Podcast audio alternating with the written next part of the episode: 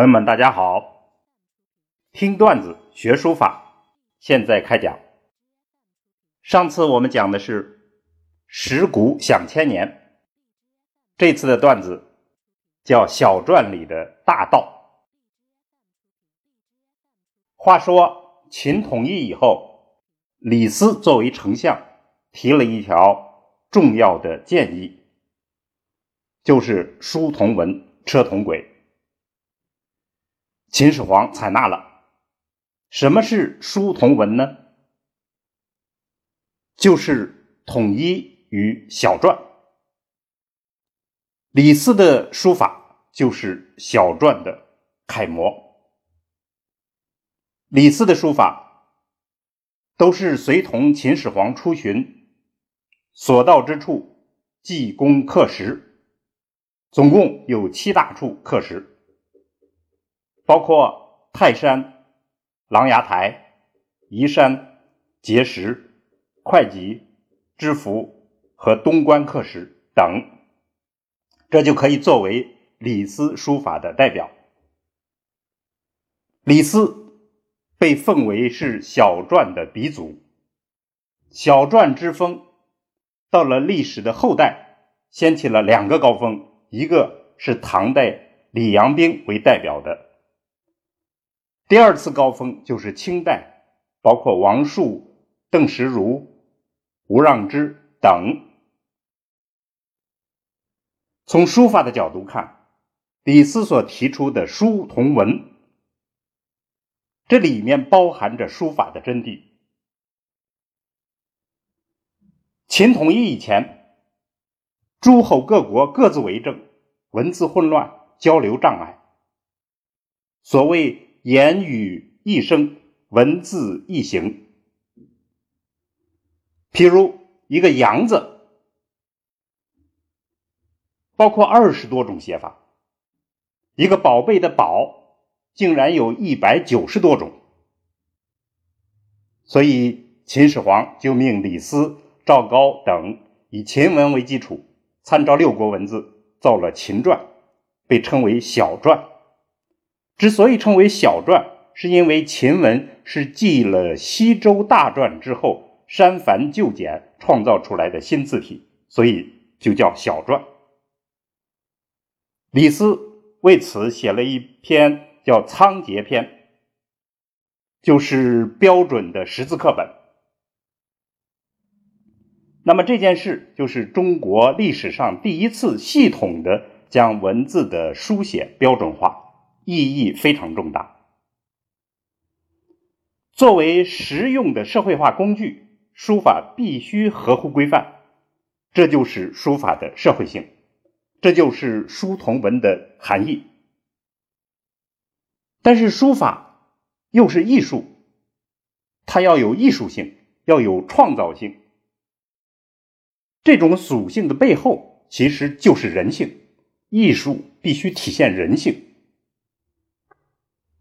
李斯他的作品小篆，我们可以看出，他在节字方面基本都是长方形，平衡对称，一般都是上紧下松，结构非常讲究。从笔法上来看，笔法是横平竖直，圆劲均匀，粗细一致。非常美丽，所以唐代的孙过庭在书谱里头描述篆的特色的时候，讲篆上婉而通，就是篆书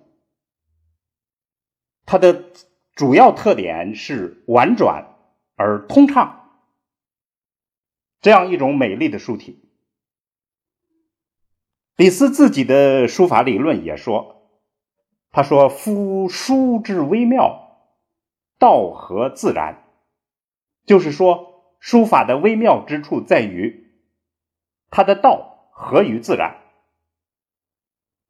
讲到笔法，李斯说：“小篆呢，如鹰望鹏视，就是如鹰在高空盘旋的时候展望，如鲲鹏快速逝去，这样一种笔法。”还说若游鱼得水，宛若游鱼得到了水，如景山星云，如美丽的大山兴起了云雾。那么这些形象的描绘，都表明李斯是一个真正的艺术家，他深通书法之道。